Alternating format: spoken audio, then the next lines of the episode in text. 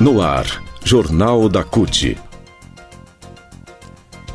Olá Brasil, eu sou o André Acarini. Nessa edição do Jornal da CUT, ministro Marinho volta a falar em nova correção do salário mínimo no dia 1 de maio deste ano.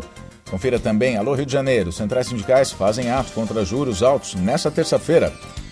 A partir de agora, aqui no Jornal da CUT. Rádio CUT. Aqui, a classe trabalhadora tem voz. Acesse pelo site www.cut.org.br.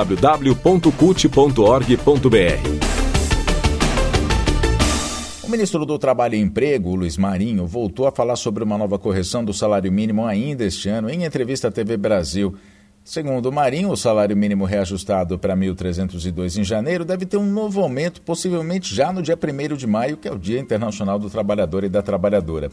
Só que o ministro condicionou o novo reajuste a um espaço fiscal no orçamento que já vem sendo inclusive discutido pelo Ministério junto à área econômica do governo Lula. Se houver espaço fiscal, haveremos de anunciar uma mudança para o primeiro de maio, disse o ministro Marinho. A proposta de um salário mínimo maior do que o atual já vem sendo debatida desde a fase de transição de governo, quando a CUT e demais centrais sindicais propuseram o valor de R$ 1.342. Durante a transição, em 22 de dezembro, o Congresso Nacional aprovou o orçamento de 2023, incluindo um salário mínimo de R$ 1.320, com um aumento real de 1,4%. No entanto, esse valor depende de uma nova medida provisória, que só pode ser editada depois da avaliação de suficiência dos recursos necessários, que é o que está sendo feito. Paralelamente, em conjunto com o movimento sindical, o governo Lula já instalou um grupo de trabalho para que sejam debatidas e apresentadas propostas para uma política de valorização do salário mínimo, que havia sido instituída no primeiro mandato de Lula, lá em 2003, após reivindicação das centrais sindicais, mas foi destruída no governo de Jair Bolsonaro. A partir do grupo de trabalho, a CUT e centrais devem apresentar já nos próximos meses uma proposta a ser debatida, negociada e transformada em projeto de lei e então apresentada ao Congresso Nacional para aprovação. Essa política é a que vai garantir nos próximos anos o reajuste do salário mínimo com um aumento real, como foi ao longo dos governos do PT.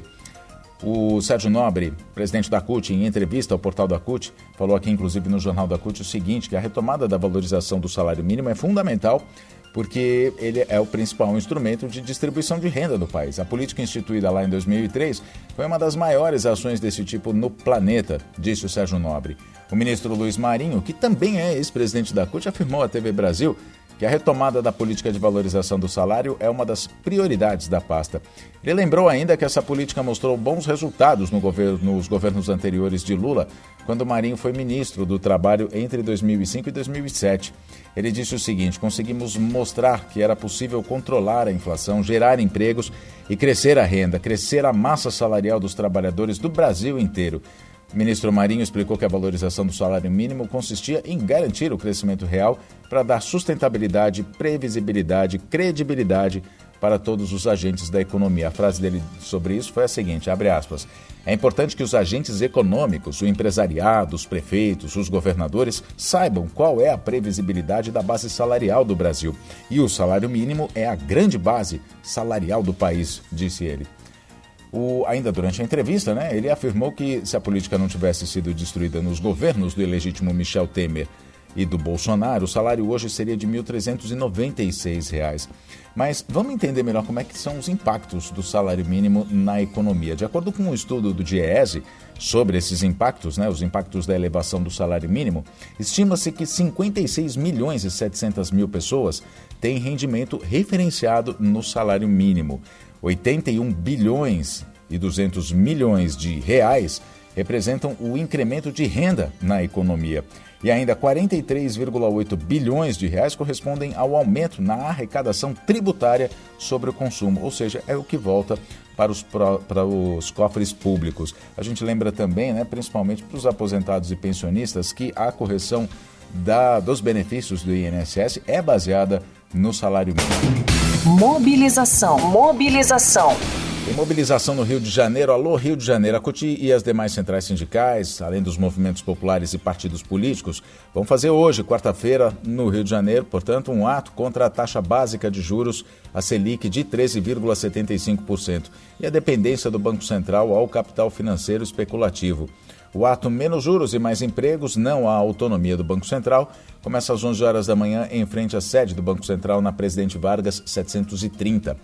17 entidades e partidos políticos já confirmaram presença no ato. A CUT, a CTB, a CSP, a CSB, a Frente Brasil Popular, a Frente Brasil Povo Sem Medo, a Força Sindical, a UGT, o Levante Popular da Juventude, o MST, o PT, o, PC do, o PCdoB, o PSOL, o Sindicato dos Bancários do Rio, a Federa Rio de Janeiro, Federação das Trabalhadoras e Trabalhadores no Ramo Financeiro do Estado, a Contraficute, Confederação Nacional dos Trabalhadores do Ramo Financeiro da CUT e ainda os comitês do, do comitê, dos os comitês populares de luta do Rio de Janeiro.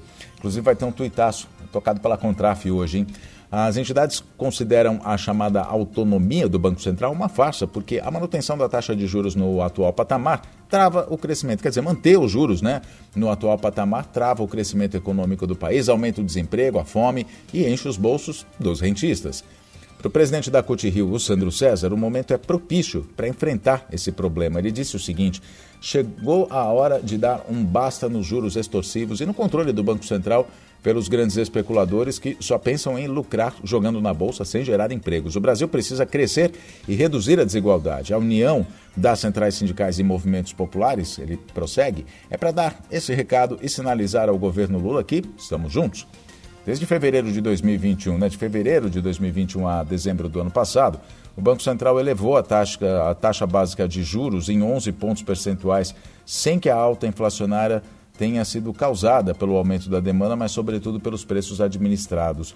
O Jefferson Miola, num recente artigo no site Brasil 247, disse ainda que essa elevação da taxa de juros representou um gasto adicional para o Tesouro Nacional de 410 bilhões de reais somente nos últimos anos.